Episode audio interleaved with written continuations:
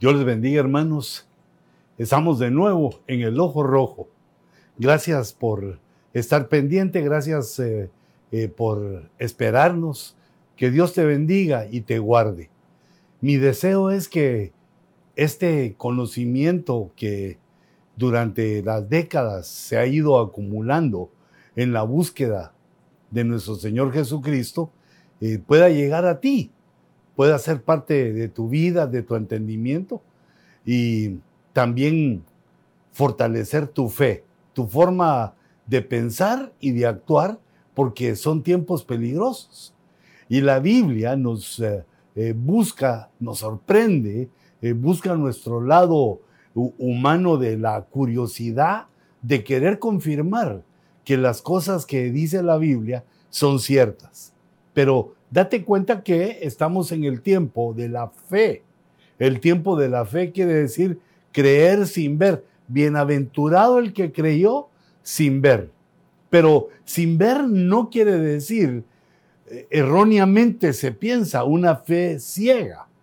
Pues hay cosas que sí, como por ejemplo eh, saber que hay eh, un reino que Dios ha preparado para nosotros, pues lo creemos porque no lo hemos visto. Pero hay cosas que sí podemos ver y hay cosas que Dios eh, nos confirma que es verdad lo que nos está diciendo en la escritura. Y nos da también datos para que nosotros eh, hagamos cálculos, sepamos, entendamos. Una cosa nos va llevando la otra. Por ejemplo, la arqueología, que es una ciencia que utilizan los eh, eh, estudiosos cristianos para confirmar lo que dice la Biblia. La historia confirma la Biblia, pero esto no es de que eh, lo descubrimos ni en el siglo XX ni en el XXI, sino que eso es algo, hijitos, que viene de mucho antes. Cuando tú oigas que una persona se atreve a decir que la Biblia no está correcta, que la Biblia tiene errores, Mira, por dentro te autorizo que te rías y a él le podés decir que investigue antes de hablar, porque han sido diez miles, miles de miles de gentes que han investigado la escritura y todos aquellos que lo, han hecho con un corazón sincero, eh, pues han encontrado su verdad y se han convertido. Pero hay otro tipo también de verdades que vamos descubriendo cuando entramos al estudio de la palabra. Y sobre todo, sobre todo, la escritura va a ser con el conocimiento acerca de Cristo. Todo el conocimiento, las profecías, todo va acerca de Cristo, porque la Biblia dice que quiere que conozcamos a Cristo. La palabra de Dios nos anima, nos motiva a que conozcamos al Padre, al Hijo y al Espíritu Santo. Pero en este punto, en la búsqueda del conocimiento del Hijo, pues no solo nos fortalece nuestra fe, sino que nos ayuda a ver cosas del porvenir, que a veces en este tipo de estudios de eh, escatología o de profecía, eh, nosotros decimos cosas que para nosotros son ciertísimas y quizá para otros que no lo han oído dirán de qué se trata. Y por eso es que eh, te ruego que estés ahí, eh, si ya cenaste, tenés ahí tu lapicero, tu lápiz, tu papel, y que tomes nota de las preguntas, o si no de una vez no las haces, toma nota de tus preguntas, porque eh, mi deseo no solo es distraerte aquí de 10 a 11, sino que mi deseo es trasladarte un conocimiento, cosas que he investigado, que me han asombrado y que te las por la módica suma, te iba a decir yo, pero es una broma, ¿verdad? Que quiero trasladártela. Sé que Dios me ha dirigido por ahí, ya que te, te gano en edad, poquito, pero te gano. Entonces Dios me ha dirigido por aquí y ahora tal vez el Señor, seguramente el Señor, no espera que te vayas a estudiar lo que yo ya he estudiado, sino que en base a lo que yo te enseñe y a lo que yo te, te muestre, tú vas a tener otros pensamientos, otras alternativas otras formas de ver las cosas, pero siempre en el marco doctrinal. los que se equivocan en lo profético, en lo científico, los que se equivocan en, la ciencia y también en, en la doctrina, es a causa de la falta de conocimiento. Y digamos, la doctrina es básica y nos da los límites para que a pesar de que veamos la historia, a pesar de que veamos las cosas de la ciencia, no nos salgamos del marco de la verdad de Dios que se sostiene. Eh, la iglesia la sostiene como columna, que es la verdad. Y la verdad se inicia sabiendo que Jesús es Dios, es nuestro Dios y que vino a hacer una obra para salvarnos. Y de ahí darnos vida, que nazcamos de nacer de nuevo. Y ya teniendo eso, ah, un amplio panorama. Con base en la verdad podemos encontrar otras cosas. Yo quisiera hablarte eh, esta vez de las santas convocaciones. Pero mm, las santas convocaciones son, o me quiero referir, en hebreo se escriben Moed, pero me quiero referir a las fiestas, no a las fiestas nacionales de Israel, no a las fiestas que ellos aprendieron a celebrar porque tuvieron eventos, vivieron eventos de alegría en su tránsito eh, como nación y la celebraron, sino que cuando se revela Dios, fíjate, eh, Dios, Jehová, se revela a Moisés, le dice, estas son las fiestas que quiero que celebren. Después vinieron otras que son ya de la idiosincrasia judía, pero esas siete quedaron eh, como, una, como una ruta profética y escatológica para nosotros.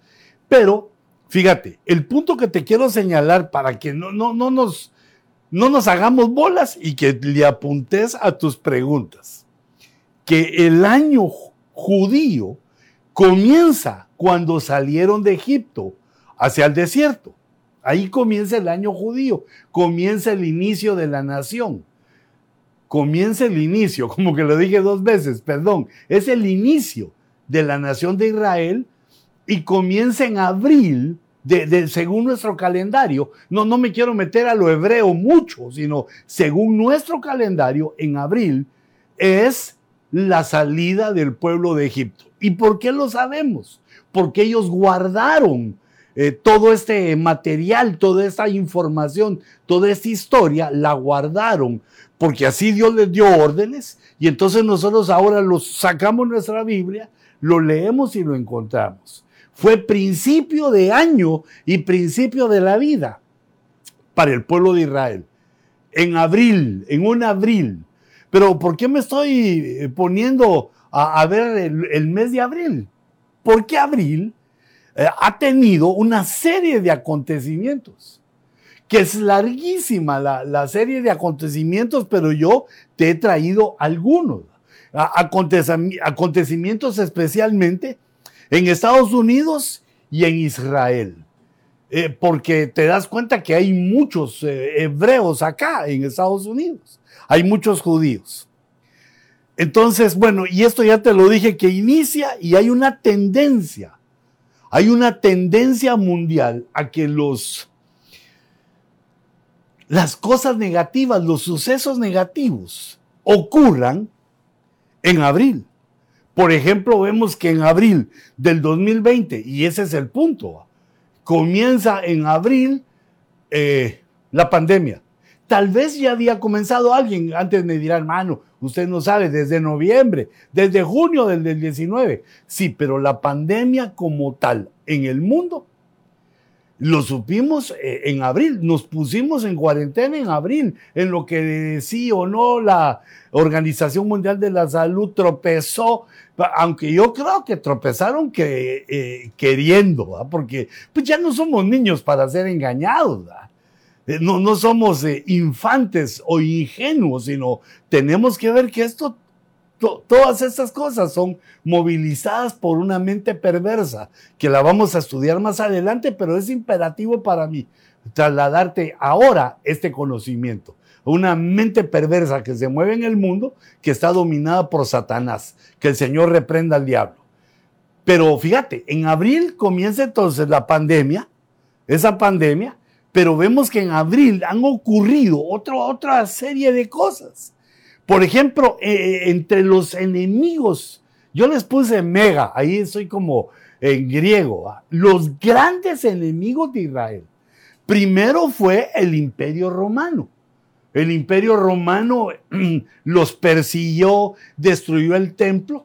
Eh, bueno, también los babilonios, pero si te das cuenta, la estatua que vio Daniel, que era de metales, la estatua metálica, eh, tanto el oro, la plata, el bronce y el hierro eh, se van representando, o sea que es la misma estatua con diferente metal.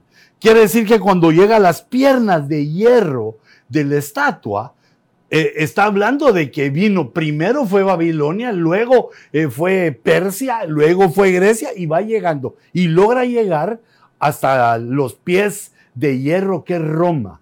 Roma destruye el templo, que hizo Herodes. Roma tiene esclavizados a los, a, los hebreos, los tiene, los odia, los odia por ese, eh, el odio de la oposición a que ellos no querían participar de, ninguna manera en la idolatría. Pero fíjate, no me quiero ir por ahí, sino que según los... Eh, ah, bueno, pero primero puse los tres eh, máximos enemigos del imperio romano Mahoma, que dio lugar como profeta del Islam a esa religión que desea destruir a Israel como pueblo, y también a Hitler, que los persiguió en la Segunda Guerra Mundial.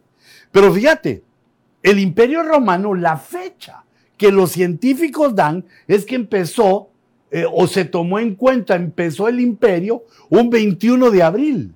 El 4, el cuarto mes abril del 21 día del año 753 antes de Cristo.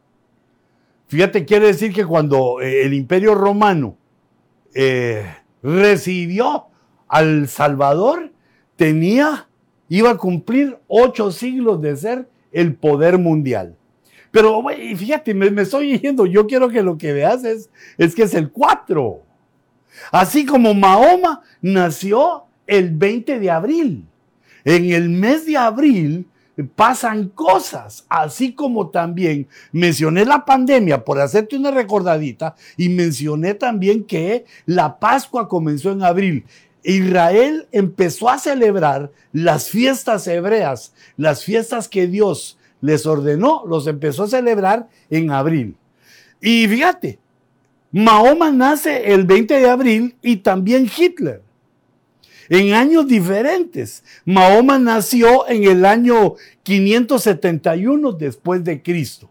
El Islam como, como religión, digamos, comenzó a partir del siglo 8 después de Cristo, entre 8 y 9 después de Cristo. Quiere decir que ya tenían, ya tenían 900 años los cristianos de haber caminado. Y ya después venimos nosotros en el segundo, tercer milenio.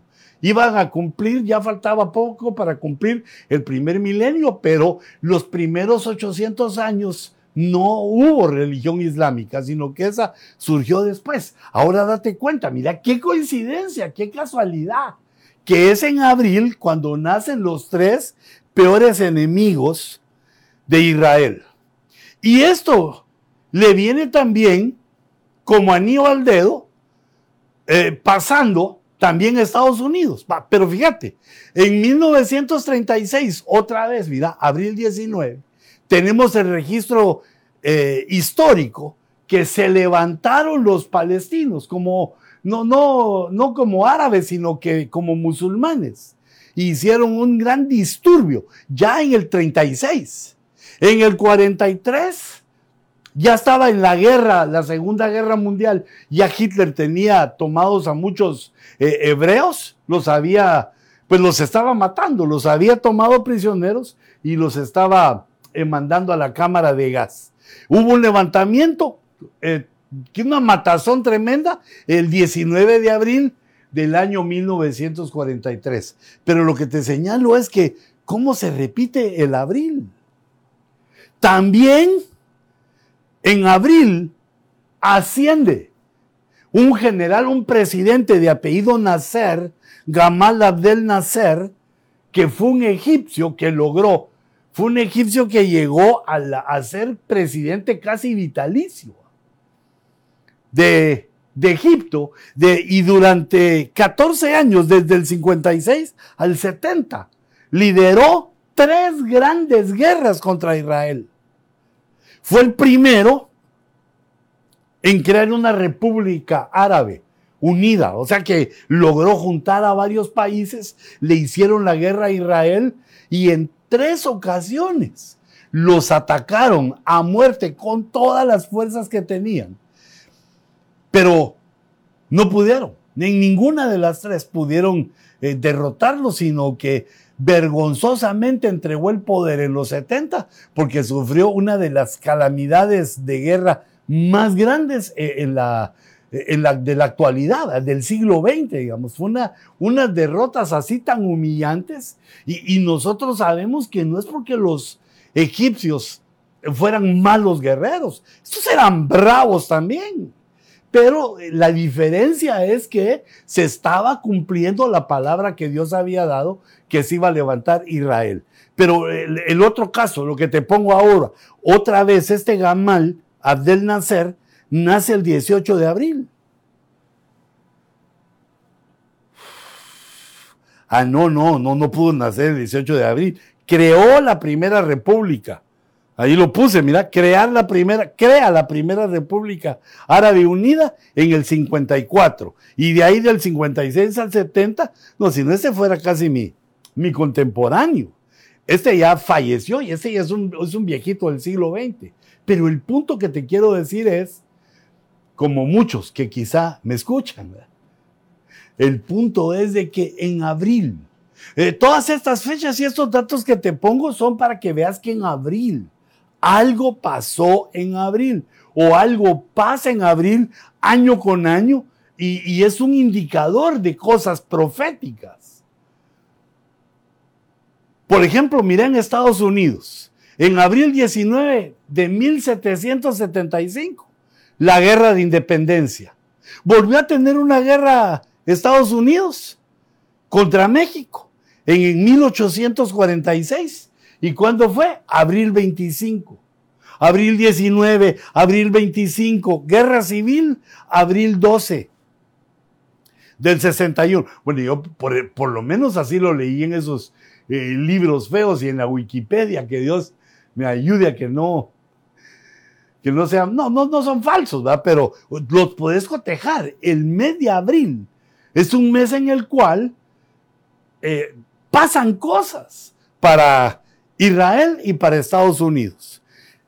La guerra de España y Estados Unidos el 26 de abril. Solo que en 1898, allá uno ya ni sabe que hubo guerra contra España a menos que te lo enseñen en la escuela. Fracasó la reconquista de Cuba eh, en la bahía de Cochinos un 19 de abril. Fracasó la reconquista de, de Cuba, que había caído en manos del comunismo, porque Estados Unidos dejó eh, eh, el presidente Kennedy, por alguna razón que debe estar en los misterios eh, de, las, de los documentos que se están revelando, que está sacando a luz el presidente Trump. Debe estar ahí ese misterio por lo cual no apoyó a los cubanos que fueron a, atacar a la bahía de Cochinos, a reconquistar Cuba, y fueron, fueron muertos y algunos tomados pues como prisioneros de guerra. Vietnam terminó el 30 de abril del 75. Y alguien me podrá decir, sí hermano, pero terminó. Sí, pero fíjate que eh, técnicamente perdió la guerra Estados Unidos. Es un día de derrota, es un día de vergüenza. Así como la invasión de cochinos. No es que no hubieran podido ganar, sino que en los momentos importantes de las batallas eh, ha tenido por lo menos esos dos tropiezos Estados Unidos. Eh, cochinos y Vietnam. Pero yo quería enseñarte otras. Mm, creo que ya no tengo más. Ah, bien. Solo que se me está poniendo despacito. Fíjate, en abril 18 de 1988 hubo una operación de guerra llamada Manti Religiosa. Pero esta operación no fue una operación cualquiera, fue la mayor operación montada desde la Segunda Guerra Mundial, desde 1940 y algo, eh, hasta el 88, la mayor, ¿cómo le puse yo? El mayor ataque de la Segunda Guerra Mundial fue contra Irán porque le hizo daño a un buque de guerra. Los puso como caimitos en abril 18 con esa operación que es gigantesca. Pero luego vemos, mira que otra vez en abril 19 del 89 le sabotean otro, otro barco a, a Estados Unidos, que es el USS Iowa. Se lo sabotean. O sea que es que estos, eh, no, por hay gente que por las buenas no entiende. ¿Qué será que pasa eso? Así somos los humanos. Fíjate, otra, otra catástrofe en Estados Unidos fue la bomba, la bomba, el acto terrorista de Oklahoma City, que fue eh, abril 19. Y alguien me dirá, hermano, estuvo más duro las Torres Gemelas. Pero ¿sabes por qué puse esta de, de Oklahoma? No solo por la fecha, sino que esta la hizo un ciudadano americano. Eso no fueron los enemigos. E, esto fue, y yo me imagino que se empezaron a dar cuenta eh, los militares, la gente, los eh, de inteligencia, porque pues así se llaman, ¿verdad? Inteligencia tiene que ser inteligentes, ¿verdad?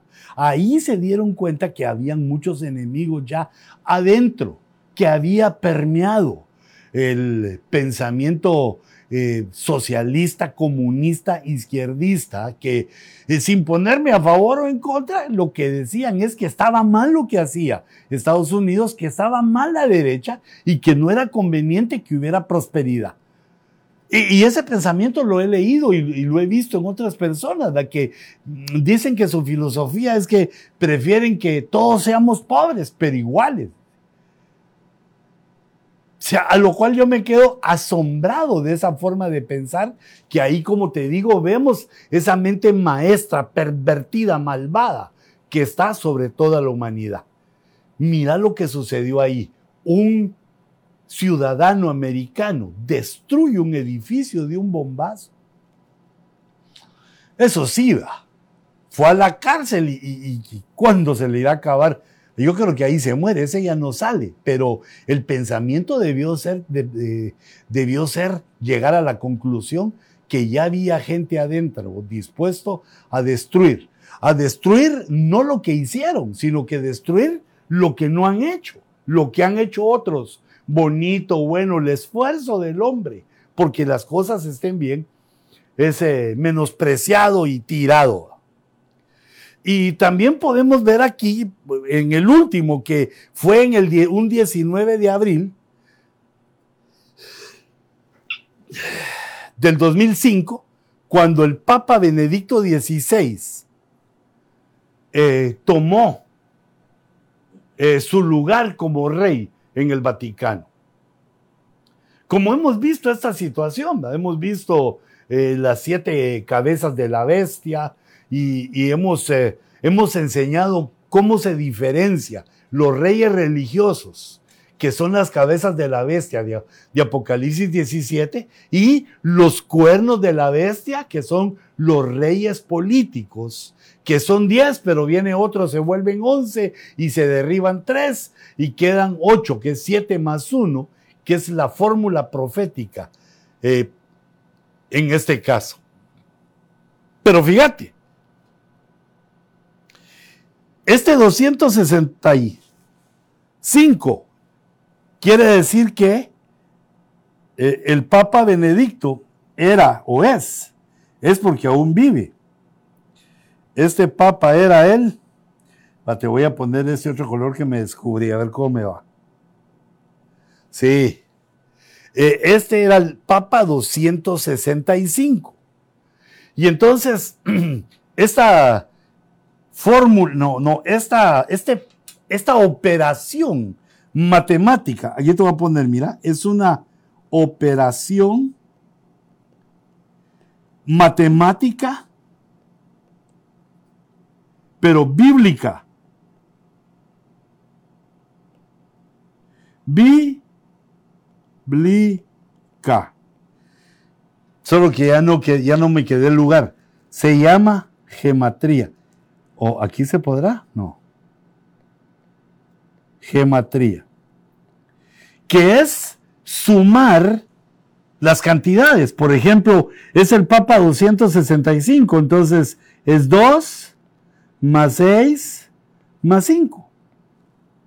Y al sumar, 2 más 6, 8, más 5, 13. Y vemos que 13 es un número que nos habla de rebelión. Y que si hacemos otra vez 1 más 3, esta operación de gematría, nos da 4. Y el número 4, proféticamente en el sentido escatológico, significa las cosas que han de suceder.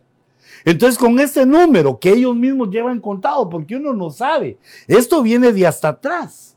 Según ellos dicen que de Pedro, pero eso por la escritura vemos que no es cierto. Entonces está como 265 papa y 2 más 6 más 5 da 13. Rebelión. Rebelión y las cosas que han de suceder en la tierra. La rebelión de las cosas que han de suceder en la tierra. Y vemos que Benedicto es el séptimo. El séptimo, eh, eh, desde eh, Pío XI, cuando comenzaron de nuevo con el Vaticano y con su poder real, con su poder de reyes, desde Pío XI hasta Benedicto XVI habían sucedido siete papas. Y luego Benedicto duró poco tiempo y vino el octavo que es Francisco. Perdón que no me sé los nombres, pero la, Biblia es la que quiero que no se me olvide.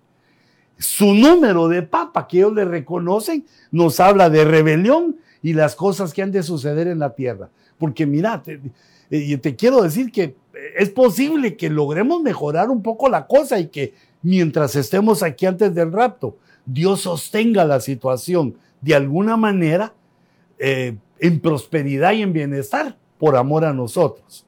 Pero cuando nosotros nos vayamos, esto ya no se arregla. Nosotros estamos para irnos. Debemos de entender que la Biblia lo que nos dice es no que se va a arreglar aquí, sino que el reino que Dios tiene ya está arreglado allá. Aquí lo que viene es las profecías que hemos visto eh, en la escritura. Pero el punto era que el Papa 265, que es el séptimo y da lugar al octavo, también tiene su fecha de nacimiento en abril. Ahora, viene el punto. Que ahora queremos ver como la Pascua también comienza en abril. Y la Pascua es la primera fiesta de las fiestas que Dios le ordenó a Moisés. E, eso lo leemos en Levítico 23.1. Habló el Señor a Moisés diciendo, habla a los hijos de Israel y diles, las santas convocaciones o las fiestas señaladas del Señor. Habla a los hijos de Israel y diles, las fiestas señaladas del Señor que vosotros habréis de proclamar como santas convocaciones son estas. Y empieza la Pascua.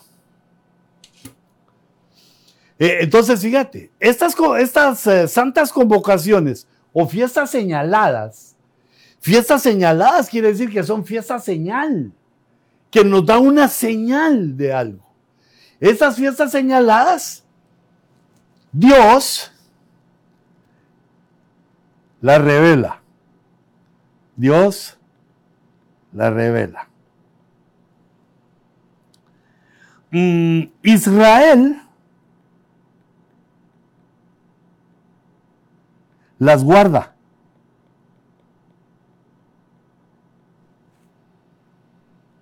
Jesús las cumple.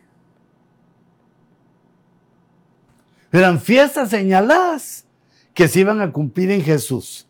fiestas señaladas o santas convocaciones, Moed, que se iban a cumplir en Jesús. Y estas iban a ser, una, iban a ser uno de los testimonios para que supiéramos que la Biblia dice la verdad, que es cierto lo que dice la Escritura. Y a la iglesia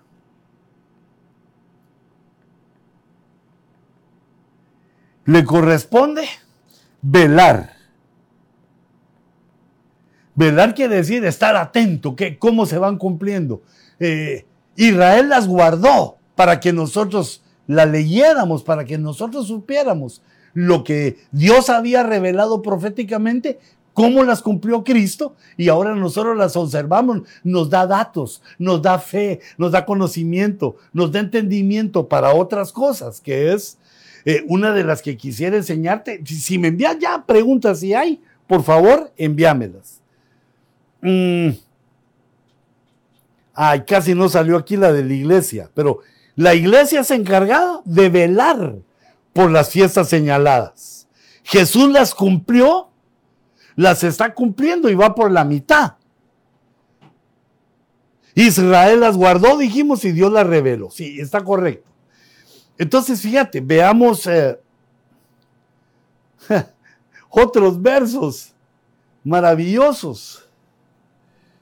Eh, es que aquí ese era mi pizarrón, fíjate. Le había dejado aquí para mi pizarrón, pero que se escribí encima. Ahora fíjate, como son ah, siete fiestas, voy a borrar esta P.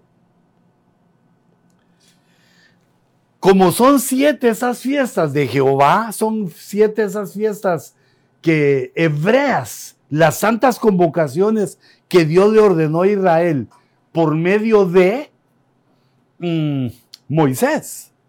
Entonces, para estudiarlas mejor, para que sea, digamos, una, con una didáctica mejor, eh, de la forma que se nos quedan siete cosas o de la forma que se mire una gráfica para entenderla mejor, eh, yo puse esta menorá, que es la lámpara hebrea de los siete brazos. Y entonces pongo que la primera fiesta es la fiesta de Pascua. La segunda, pan sin levadura.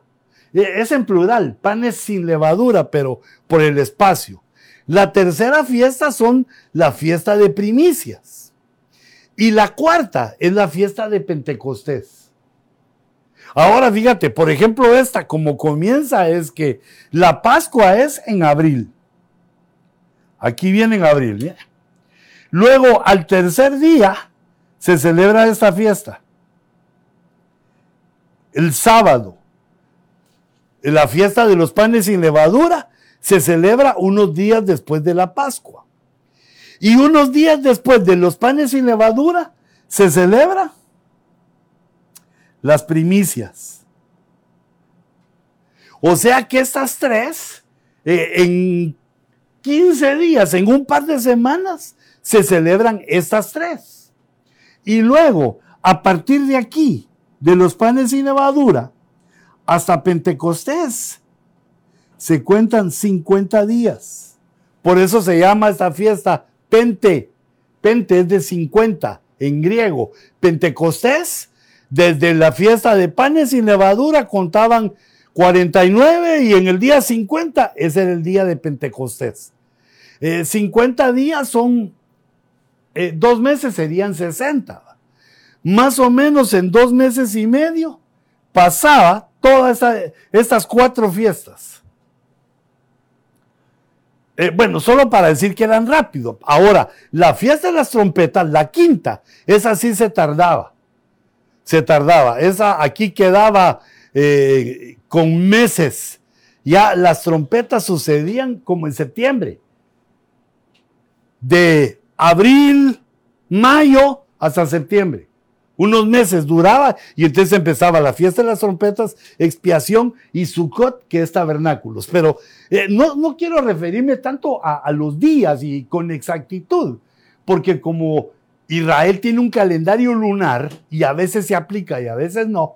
Entonces tienen ciertos secretos de que hay que ponerle todo, pero eh, pues toda la, atención para entender. Pero eh, esto no es el caso de lo que te quiero enseñar ahorita, sino que eh, lo que voy a hacer es que voy a borrar eso que escribí.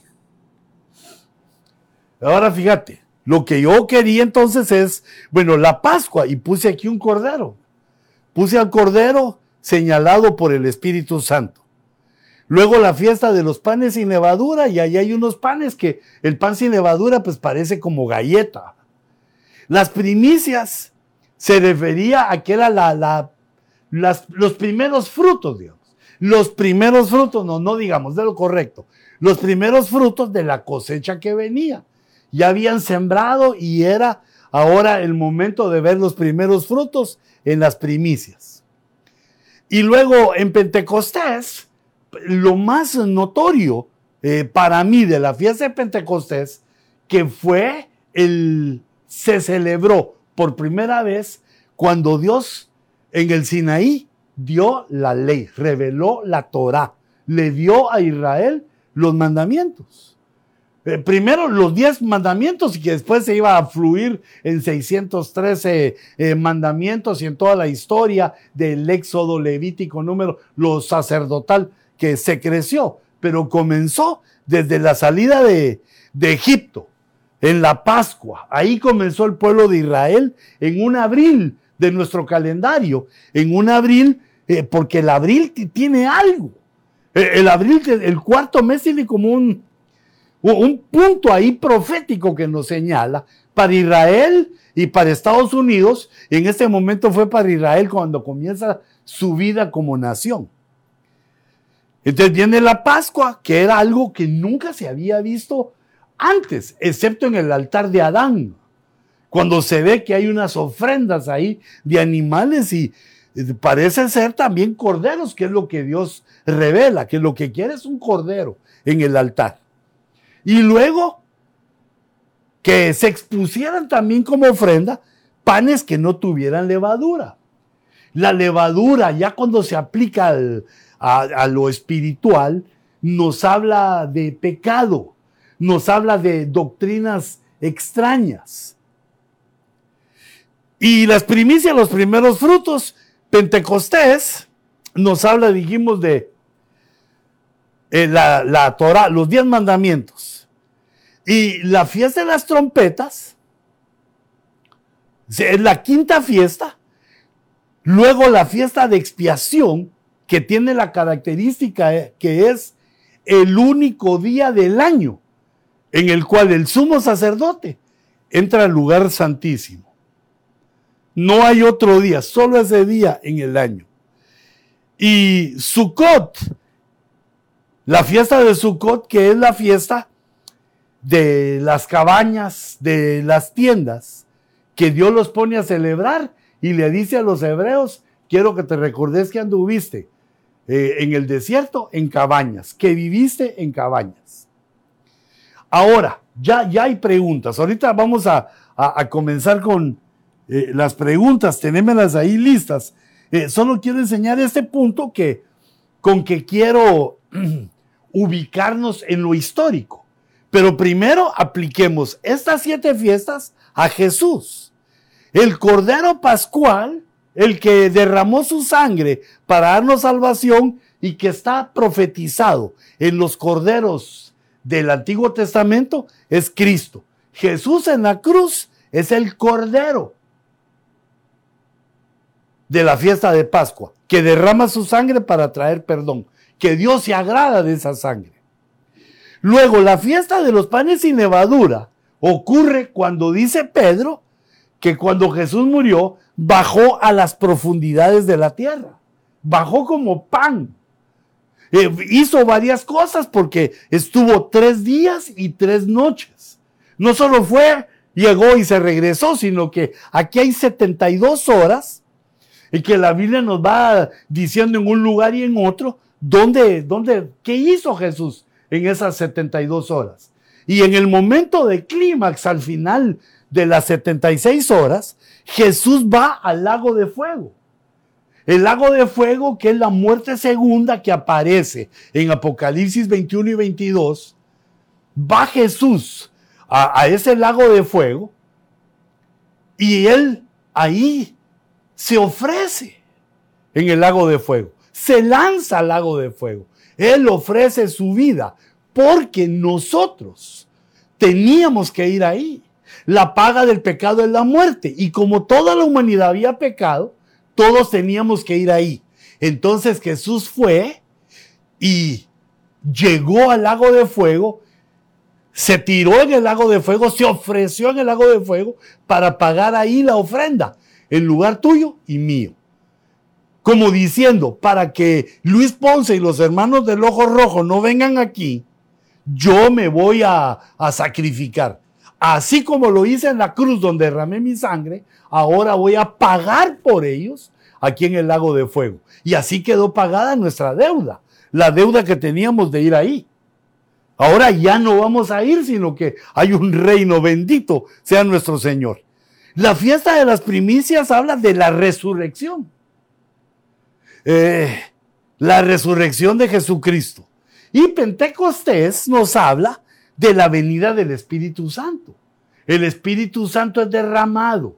La unción que Dios nos da para entender la palabra, para entender lo espiritual, que tiene una simbología maravillosa en el mismo lugar, 14 eh, siglos antes, Dios le da a los hebreos, les da los 10 mandamientos. Y 14 siglos después, Dios le da a, a los creyentes, ya sean hebreos o gentiles, a los creyentes les da la unción del Espíritu Santo para vivir por el Espíritu y para entender la palabra. Hasta ahí se han cumplido esas cuatro fiestas, las cumplió el Señor en su primera venida. Y la fiesta de las trompetas nos habla de la parucía, nos habla de el arrebatamiento, el rapto o arpazo, el arpazo.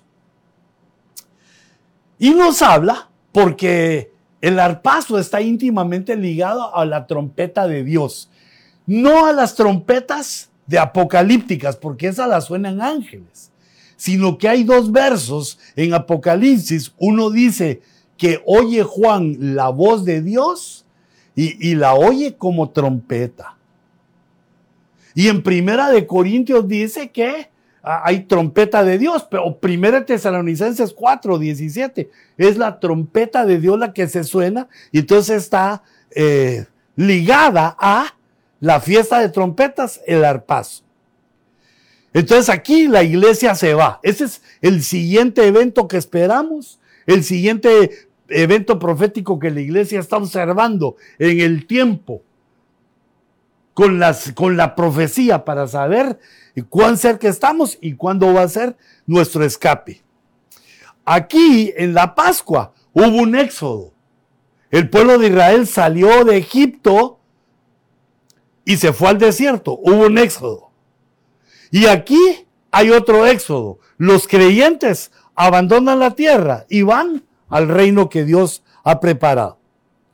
Y luego la expiación, la fiesta de la expiación, nos habla de los siete años de tribulación. La fiesta de expiación, no, dicen los estudiosos hebreos, que no era de alegría, sino que era, sino que era de reflexión, de arrepentimiento. Porque en estos siete años, que es la fiesta de expiación, tipificada como la, la tribulación y epifanía, puse aquí la venida de Cristo a la tierra cuando todo ojo le verá. Pero eh, este punto es que es una fiesta de reflexión, así como los judíos van a reflexionar eh, eh, durante los siete años de tribulación y se van a convertir a Cristo. Y la séptima fiesta, el milenio, perdón, el Sukkot es el milenio. Es figura de los mil años en los cuales Jesús va a gobernar en la tierra con sus apóstoles y, va a haber, van a haber mil años de una humanidad poderosa. Pero tú y yo no debemos hacer planes para el milenio. Ese esa parte del plan de Dios no es para nosotros. A nosotros nos corresponde la parucía. Pero, ¿por qué te estoy diciendo esto? Porque con esto podemos inferir que en la Pascua murió Jesús. Yo puedo saber en qué mes murió Jesús. ¿Por qué? porque sé cuándo celebran los hebreos la Pascua. ¿Te das cuenta? Entonces ya te hice un dibujito aquí. Mm. Que en Sukkot, las fiestas hebreas, captame atención, poneme tu atención porque ahorita voy a responder algunas preguntas o las preguntas que hay. Fíjate, se venían celebrando las fiestas. Los hebreos venían. Pascua, uh, pan sin levadura, primicias, Pentecostés, venían celebrando. Pero resulta que, según el, calendario gregoriano, según el calendario gregoriano, que viene de Gregoreo, que en griego significa velad, según el candelario, el candelario no, calendario que, en el cual debemos velar, el año 1 se marcó en una fiesta de Sukkot, porque Jesús nace en una fiesta de Sukkot y luego muere en la Pascua, la última fiesta que se celebra de las siete hebreas es el Sukkot. Ahí nace Jesús. Y 33 años después, 33 años y medio después, al celebrar la Pascua, la primera fiesta de ese año, muere Jesús. Quiere decir que de la fiesta de Sukkot o, o tabernáculos, donde Jesús nació, a la Pascua, la fiesta de Pascua donde Jesús murió, hay 33 años de diferencia.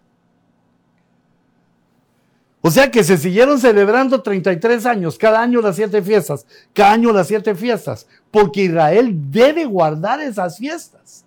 Las debe tener ahí en la Biblia y, tenerlas vivas. Así se celebra como dice aquí. Ese fue el privilegio que a, él, que a ellos les dieron. A Jesús, Jesús como Dios toma y dice, yo las voy a cumplir. Y nosotros como iglesia observando y viendo que entonces podemos saber el mes donde nace donde nace Jesús, en el Sukkot, y donde muere Jesús. Sabemos cuándo nació y cuándo murió, no por fechas establecidas, eh, como en el año 1, no por la fecha gregoriana, sino que nos, y no sabemos qué año, sino que la fecha gregoriana nos dice el año 1, ahí empieza a contar nuestro tiempo, y murió en la Pascua del año 33, que son dos, eh, mira, diríamos que son dos ah, datos que tenemos que saber. Y mira, la mayoría de personas, y tienen razón, insisten que el día y la hora nadie lo sabe. Pero el mes sí lo podemos saber. O, por lo menos estamos, bueno, con el mes estoy seguro, porque son fiestas proféticas que se han cumplido, más del 50% están cumplidas. Y eso me hace entender, y, a todos nos debe hacer entender, que si ya se cumplieron cuatro de siete, e, eso se va a cumplir, eso no hay más remedio, eso es profético, es de Dios y se va a cumplir. Entonces yo puedo entender, si no sé el día, no sé la hora, pero puedo entender cuando nació Jesús en la, en la fiesta de Sukkot y cuando murió en la fiesta de Pascua. Y entonces fíjate lo que dice Juan 1.14. Dice, la versión, la versión textual, dice, y el verbo se hizo carne y tabernaculizó entre nosotros. Mira la palabra que usa, de tabernáculo. Esa fue la primera idea que me lleva a mí a pensar que eh, Dios infinito, glorioso, encarna en un templo, en un tabernáculo, en un cuerpo humano. Entonces tabernaculizó. Se usa la palabra que, mm, bueno, no, en español fue, fue formada, no, es un eh, hebreísmo, grieguismo, es una palabra que se deriva de un acontecimiento que antes no existía tabernaculizó. Tomó un tabernáculo y estuvo entre nosotros. Y contemplamos su gloria. Gloria como el unigénito del Padre. Y está la versión también, la SR, que no, no me gusta mucho, solo la utilizo para ver cositas como ellos tradujeron porque veo que no aman a mi Jesús, ni reciben a Jesús como su Dios, entonces me caen mal, va. Me caen mal, bueno, regular, no. Mm, mm, mm. Ah, versión dice que es la del código real, pues para no decir nombres, ¿va? por si la tenés ahí, tené cuidado. Y el dabar, dabar quiere decir palabra en hebreo, que el Eterno tenía en su seno, se hizo carne. El verbo, la palabra que tenía en su seno, se hizo carne y también utiliza la palabra tabernaculizó entre nosotros. Entonces, la escritura nos da la, visión para entender cuándo nació Jesús, aunque cuando vemos las características de la fiesta de tabernáculos, para alguien eh, espiritual ya no hay alternativa. Y para morir también, cuando murió, también se utiliza la Pascua. 1 Corintios 5, 7. Porque aún Cristo, nuestra Pascua, nuestro Cordero, nuestro Cordero Pascual, gloria a su nombre, ha sido sacrificado. En Mateo 26, 2 leí esto. Sabéis que dentro de dos días se celebra la Pascua y el Hijo del Hombre será entregado para ser crucificado. Que él iba a cumplir esas dos fiestas, como cumplió las otras y cumplirá las que faltan. Pero ya me extendida. Hijitos, léanme las preguntas. Bendiciones, apóstol. Mi consulta es esta. ¿Estas fiestas están vigentes para la iglesia? En especial veo que algunas iglesias celebran el de las primicias en los primeros días de enero. Para celebrarlas, no.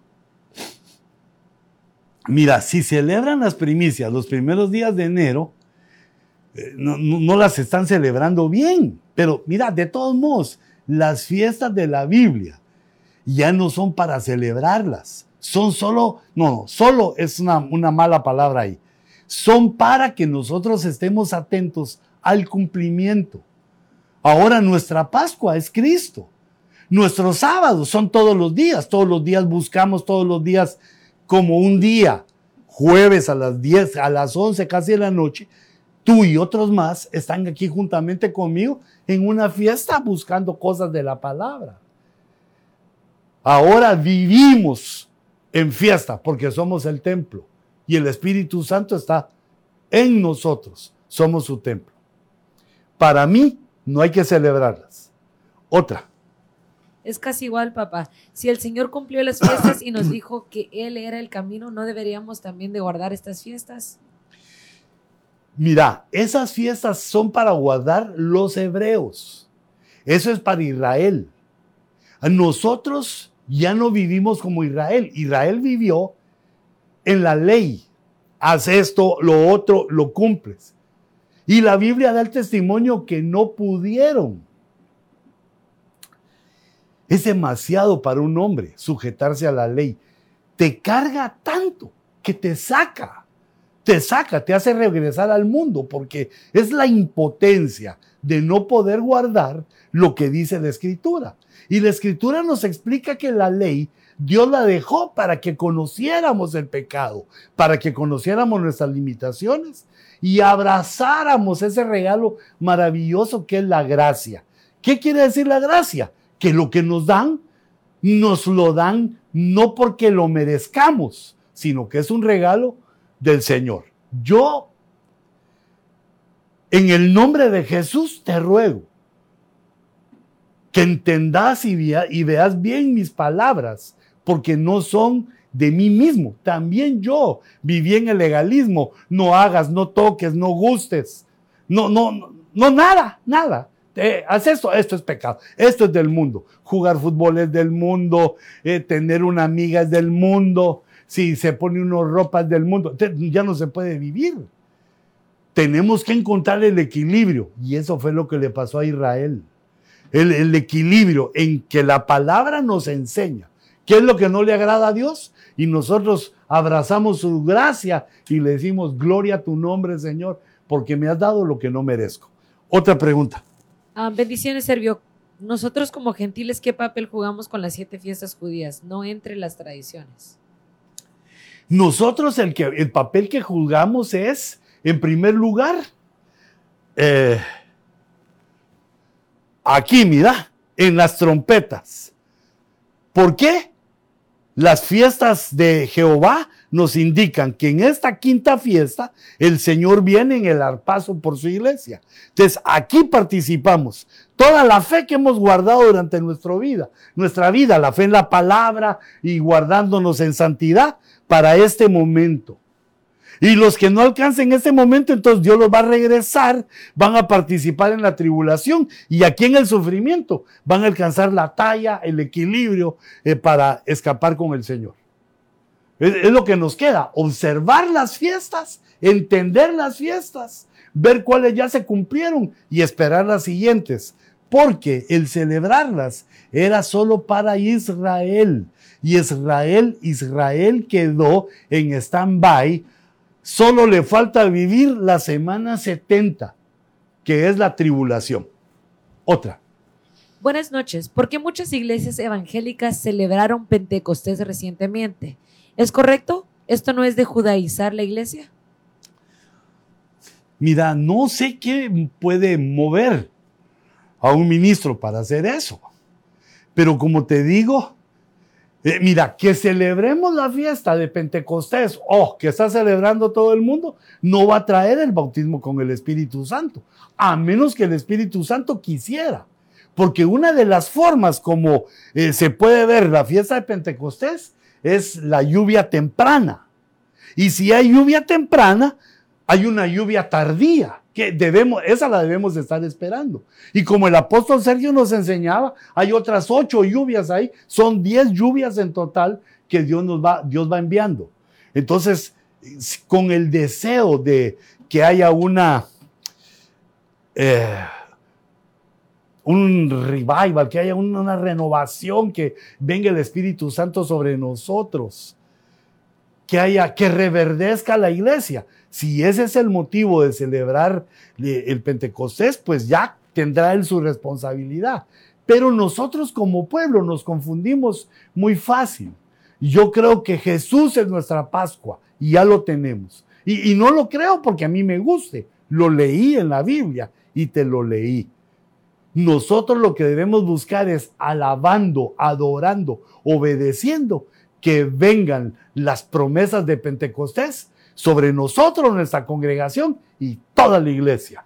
En el nombre de Jesús. Bendiciones, apóstol. ¿Qué relación tendría el capítulo de Nehemías 2.1 que se menciona el mes de Nisan, donde empiezan a restaurar el templo? Sí, fíjate que, eh, bueno, lo toman porque ellos al empezar a, restaurar todo, tenían que empezar a tomar en cuenta las fiestas de Jehová. Por eso es que toman el Nisan. Date cuenta que ese calendario solo es hebreo. Solo ellos comienzan ahí, porque fue la salida de Egipto, fue el éxodo. Primero para Israel. Entonces, por eso es que toman el mes de, de Nisan eh, lo toman en cuenta, lo mencionan, porque al restaurar había que comenzar a celebrar las fiestas. Bendiciones, apóstol. ¿Qué piensa de que cada primer domingo del mes se hagan servicios de jubileo y se reúnen todas las iglesias? Mira, son formas que han encontrado algunos hermanitos que pues no me atrevo a, a decir una crítica porque no conozco su, su intención. Pero yo no lo veo así en la escritura. No encuentro el jubileo así en la escritura y yo no lo haría. A mí lo que me gusta es celebrar cada culto, que Dios es bueno, que Jesús es Dios y que tuvo misericordia de mí y de un montón de hermanitos que veo ahí que se sonríen conmigo. Y también de ver que mi familia está siendo restaurada. Ese es el jubileo, la liberación. La liberación de las deudas, la liberación de las cargas, que te empieza a devolver Dios las posesiones que te quitaron. Eh, es decir, vivimos en un jubileo al cumplir Jesús las fiestas. Y nosotros metidos en Jesús por la fe, ahí hemos cumplido esas fiestas, están sobre nosotros. Apóstol, Daniel tiene que venir acá a la tierra otra vez por su heredad. ¿Y cuál sería su heredad? Gracias y bendiciones. No, no, hijito. O hijita, no. A la tierra no. Lo que dice ahí en Daniel es que cuando venga la resurrección, si te das cuenta en esos capítulos finales de Daniel, se habla de dos resurrecciones. Una resurrección para vida y otra para vergüenza. Entonces lo que Dios le está diciendo ahí es, Daniel, por lo que hiciste, tu resurrección es con la resurrección de vida. Vas a estar contento. Ahí cuando llegue el tiempo vas a resucitar, o sea que no está vivo. Ya se murió y está a la espera. Cuando resucites, eh, te voy a dar lo que mereces tus recompensas. Aunque debemos tomar en cuenta que Daniel ha de haber sido uno de los que resucitó después de la resurrección de Cristo. Era de los santos del Antiguo Testamento que resucitaron con Jesús y fueron llevados como primicias del Antiguo Testamento al cielo. Y nosotros, la iglesia que se casa la iglesia consagrada, somos, los, somos las primicias de la iglesia. Otra. Hace años había una teoría que decían que el anticristo iba a ser Juan Pablo II, ya que lo iban a colonar, pero dejé de verlo como teoría. ¿Usted qué piensa? Mira, hay dos grandes bestias en el antiguo, en Apocalipsis, perdón. La primera bestia es religiosa, Ambos están, las podemos ver en Apocalipsis 3. La bestia religiosa parece cordero, eh, habla como cordero, pero tiene situaciones de dragón. Es, un engaño cordero-dragón, porque está hablando del religioso. El religioso para mí está, como te lo, enseñé, eh, te lo he enseñado antes, en el papado la sucesión papal nos va a llevar al último, que para mí es Francisco, primero, nos va a llevar al último, eh, el cual va a ser el falso profeta. Por el nuevo orden mundial, lo que están haciendo el nuevo orden mundial, la palabra papado va a dejar de existir y él va a ser eh, el profeta, eh, falso profeta. Él va a ser el profeta de todas las religiones. Y la otra bestia es el anticristo. Este, este es, no es eh, religioso, sino que es, lo voy a poner aquí, político. Entonces, eh, pero hubo un tiempo en que no hacíamos la diferencia entre el religioso y el anticristo. Nos parecía igual, porque recordate que la doctrina, la revelación, es algo que va desarrollando. Entonces se miraba al Papa y se dijo mucho, ¿verdad? Porque eh, en ambos la situación es que los ambas bestias tienen la señal 666. Entonces se miraba al Papa como el anticristo. Pero ahora ya podemos hacer aquí una definición. Este se va a manifestar primero porque ayuda a este. ¿Dónde lo leí? Apocalipsis 13.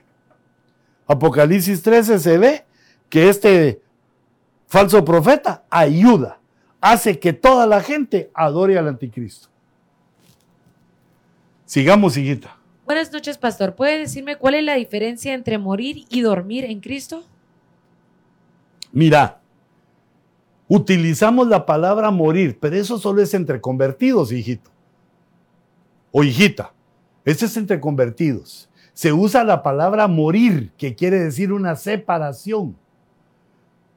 Utilizamos la palabra morir cuando hablamos de las pasiones malas, de los vicios, de las cosas que a Dios no le agrada. Entonces decimos morir al pecado. Pero esa palabra morir quiere decir separación, separarme del pecado, consagrarme con mis nuevas amistades en la iglesia, asistiendo a la iglesia, conociendo a Dios, la gracia del Espíritu. Entonces eso me da lugar a separarme, a morir del pecado. Ahora, cuando uno se muere de que se va al cementerio, renuncio en el nombre de Jesús por ustedes y por mí. Pero cuando viene la hora de morir como para ir al cementerio, eso ya no puede pasar en nosotros. ¿Por qué? Porque la Biblia dice, el que creyera en mí, aunque esté muerto, vivirá. El que tome la Santa Cena no morirá jamás. El que come este pan, el que coma este, el que beba esta copa no morirá jamás. Quiere decir que ya no es la muerte como antes que los hombres le temíamos y al morir, sino que ahora Dios dice dormir. Dormir porque quiere decir solo están esperando mi venida. Están esperando que se cumpla la quinta fiesta revelada a Moisés, quinta fiesta hebrea, el rapto, el arpazo, para que yo los despierte. Resurrección. Otra hijita. Mira, si ves que no la digo o que me voy por otro lado, recordame, por favor, o ustedes vuelvan a escribir. Me gusta que me escriban. Dios les bendiga. ¿Los dos testigos en qué tiempo morirán? Los dos testigos mueren a la mitad de la tribulación. Exactamente, ellos marcan. Mira, hay dos eventos, vamos a ver, ¿no?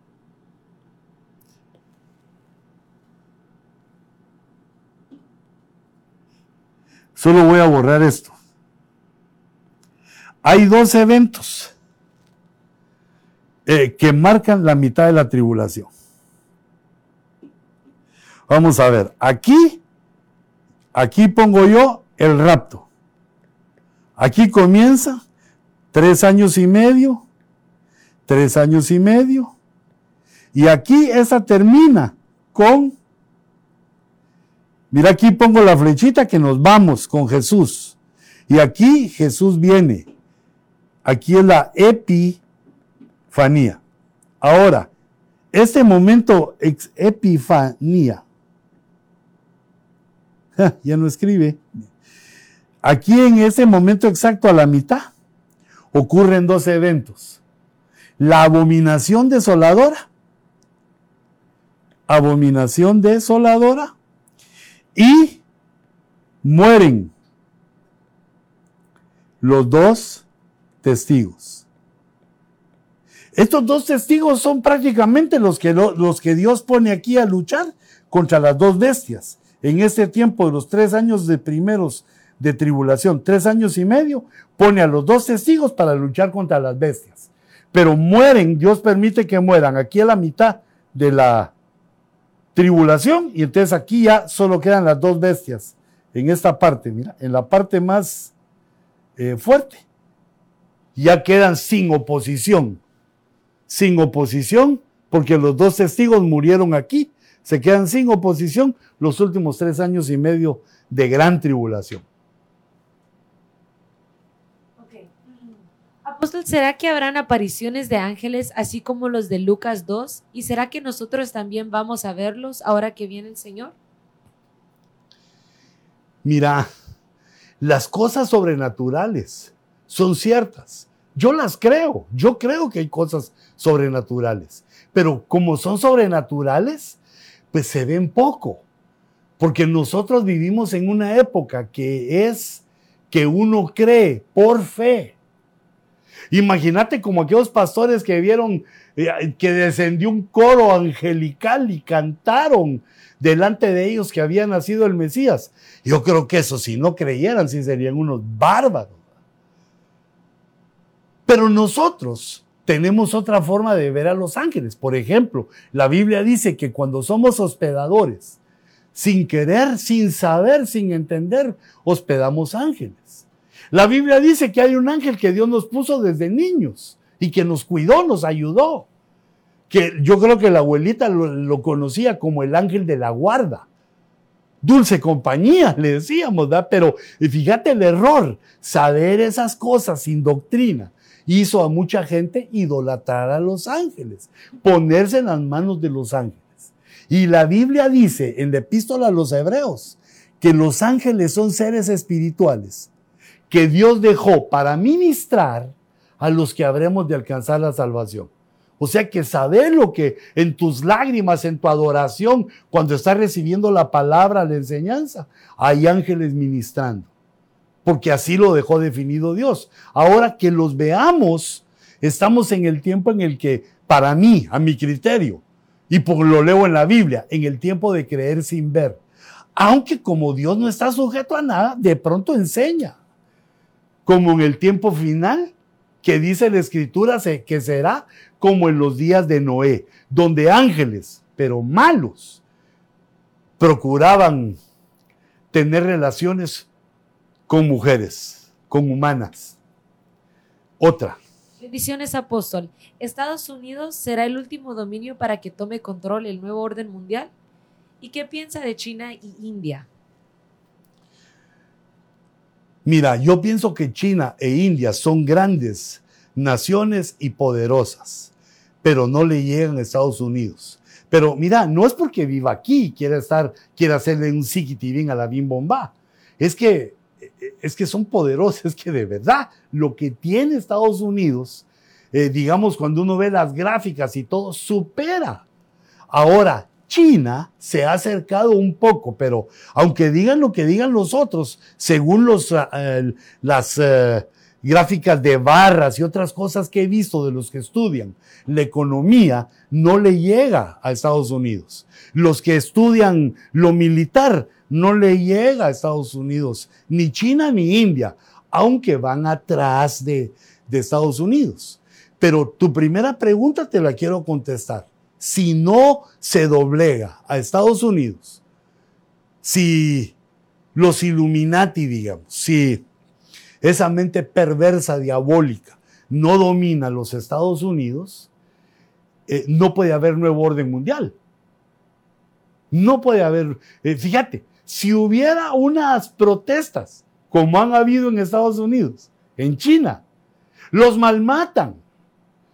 Si China pasó como 12 años bajo sanciones de todo el mundo por una matazón que hizo de unos estudiantes que pedían libertad que se enteraron de cómo vivíamos en Estados Unidos y que dijeron, danos eso, le dijeron al gobierno y sacaron tanques, policías, soldados y los malmataron. En, los países que eh, no son de corte democrático, si, si o discutís, te matan o te desaparecen. Y si les haces la porra, pues ahí te dan migajas. La grandeza del, del capitalismo es de que nadie te da migajas ni nadie te da nada, sino que estás en las manos del esfuerzo, de la diligencia que pongas en tu trabajo. Y así uno mismo puede labrarse su fortuna o su infortunio. Pero la pregunta es, si Estados Unidos sigue poderoso con el pensamiento capitalista que tiene ahorita, no puede haber orden mundial. No, no se da porque gobierna y tiene demasiado poder Estados Unidos. A menos que se debilite, que se venza, que se destruya, y entonces ya podrán entrar ellos. Cosa que yo no quiero. ¿eh? ¿Podríamos decir que la bestia se levanta luego de ser herida en la cabeza por ser un cibor que no tiene alma? Mira, esa herida de la espada en una de las cabezas de la bestia eh, pueden ser algunas cosas. Cabezas son cosas que se han, o digamos, poderes que se han levantado. Digamos, el socialismo estaba destruido, porque en todos los países que se ha procurado eh, trabajar de esa manera, eh, no se han logrado los resultados que, porque digamos, el comunismo lo que propone es un paraíso en la tierra, que todos vivamos teniendo mucho y todos somos iguales. No se ha podido en ningún país, ningún país lo ha podido demostrar y, creo que literalmente, como lo pensó Marx, no hay país en el mundo que lo tenga, eh, sino que pues, algunos desvíos. Pero esa pregunta muy cardíaca, eh, pues, eh, porque no somos de políticos, sino que pues, vemos las cosas que suceden. Miremos otra, sí. Amado pastor, mi hijo de 10 años puede tomar Santa Cena. Mira, tú calculásela de acuerdo a lo que él cree, de acuerdo a cómo él está metido. Solo procura que no se la des porque querés que, que se salve, que sea poderoso, que tenga algo extra que no tienen los demás. Porque recordate que la Santa Cena eh, tiene su efecto en la fe, en el entendimiento que tenemos eh, los adultos. Pero hay chicos que lo han logrado. Yo lo que he visto es una reacción contraproducente. Cuando pasan los años, algunos de esos chicos regresan y dicen, pastor, vuelva a darme, o fíjese que yo no siento, no, no siento nada con la Santa Cena. ¿Y por qué? lo tomo desde que era niño. En cambio, cuando uno ya conscientemente toma la Santa Cena, es una experiencia espiritual maravillosa. Pero mira, como es tu hijo, queda en ti. Ni creas que se va a ir al infierno, ni creas que le va a pasar algo malo por no tomar la Santa Cena, sino de, dejas a que esté seguro que él entendió y entonces, gloria a Dios, qué lindo que con toda tu familia celebres eso. Otra. Apóstol Luis, bendiciones. Una pregunta. Los que resucitaron cuando Jesús resucitó, ¿dónde quedaron? ¿Qué fue de ellos? ¿Se fueron arrebatados también? Porque no se habla más de ellos, desaparecieron. ¿Qué pasó con ellos? Mira, se los llevaron a la tierra de los vivientes, se los llevaron al cielo, eh, a esperar a, nosotros, a los muertos en Cristo y a los que vivimos que hemos alcanzado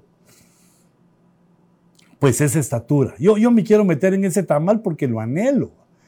Eh, el de la gracia, que alcanzamos por la gracia de Dios eh, estaturas espirituales. Nos falta llegar y entonces ya estar juntos. Por eso vemos que en la escritura mencionan que hay santos ya con el Señor, porque es la primera eh, cosecha, las, la las primicias del Antiguo Testamento. Por eso dice en primera de Corintios 15, 51, menciona primicias a tres, a Cristo, que es la primicia, y luego Israel, que son las primicias, y la iglesia, que también son primicias. La primicia que es Cristo nos hizo primicias a Israel, a los santos de Israel y a los santos de la iglesia. Buenas noches, amado apóstol perdón.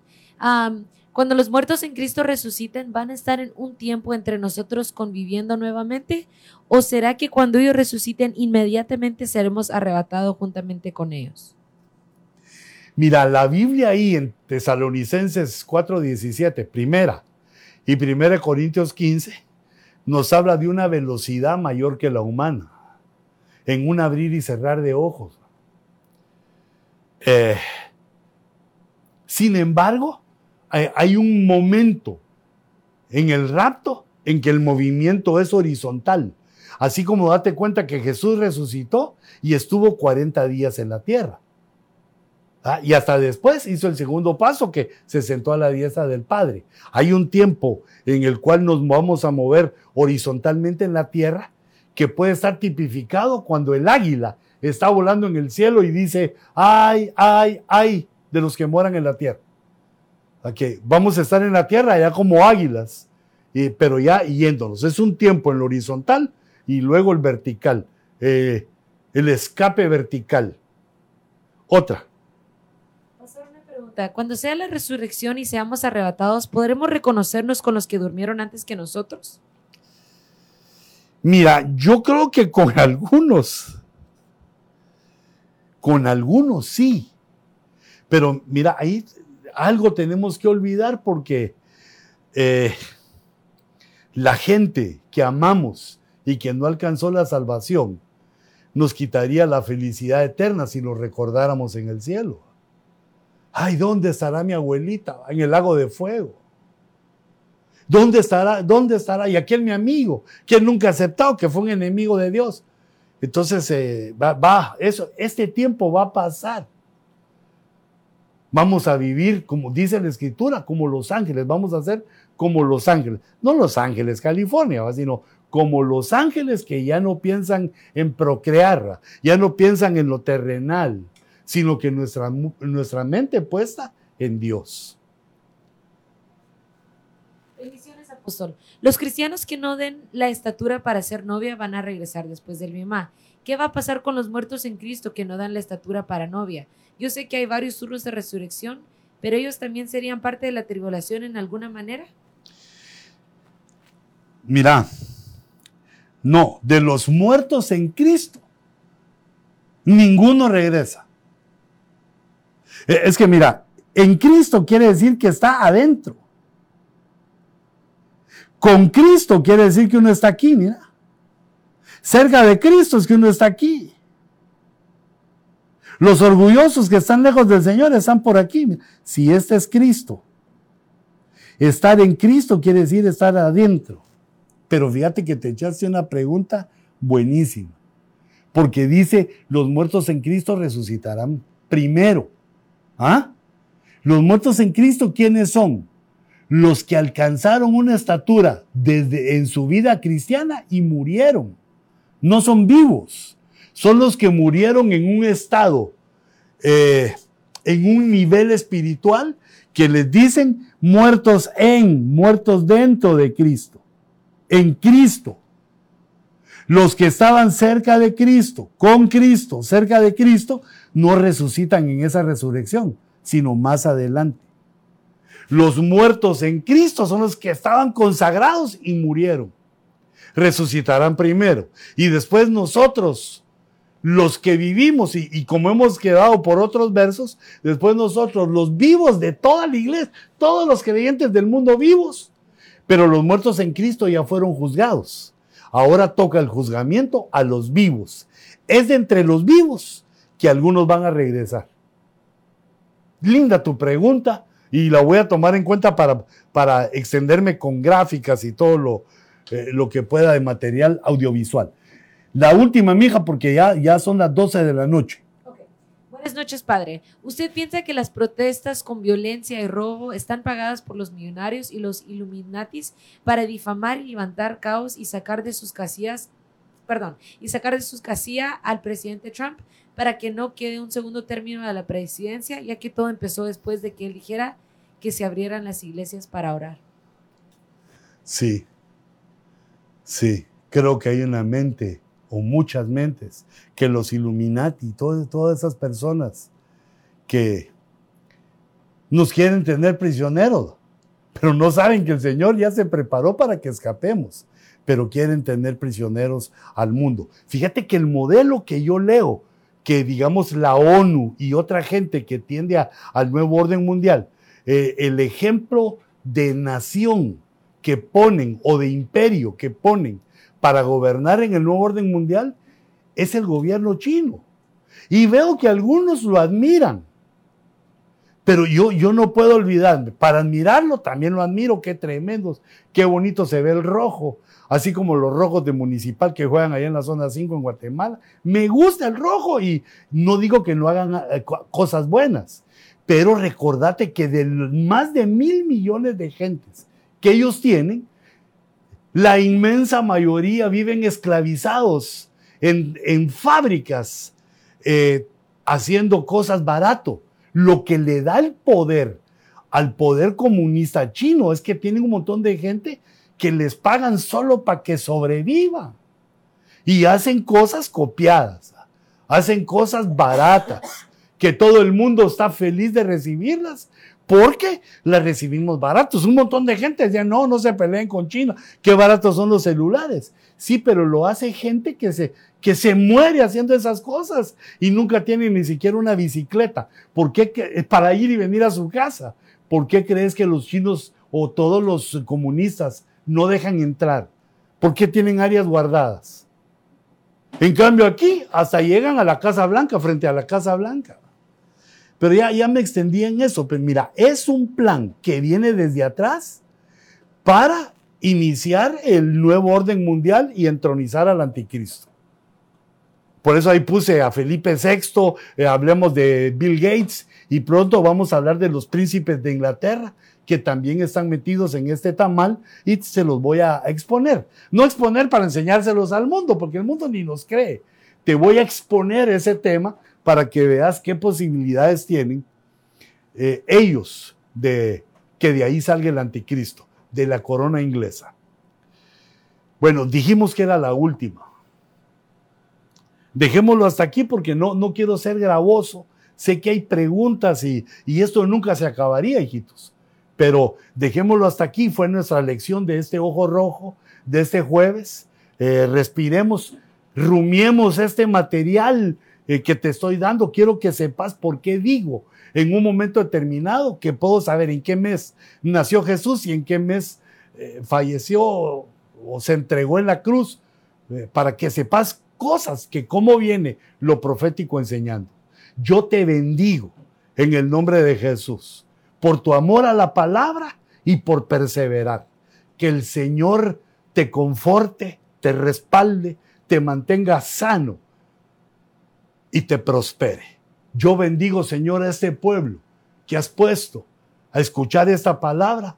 Te ruego que los bendigas y que esta palabra quede en su corazón como un sello apostólico, profético, escatológico para su propia vida y para los que los escuchan. En el nombre de Jesús, los bendigo. Amén. Y amén. No te pierdas mañana el servicio después del foro apostólico con el hermano Sergio. Bendiciones.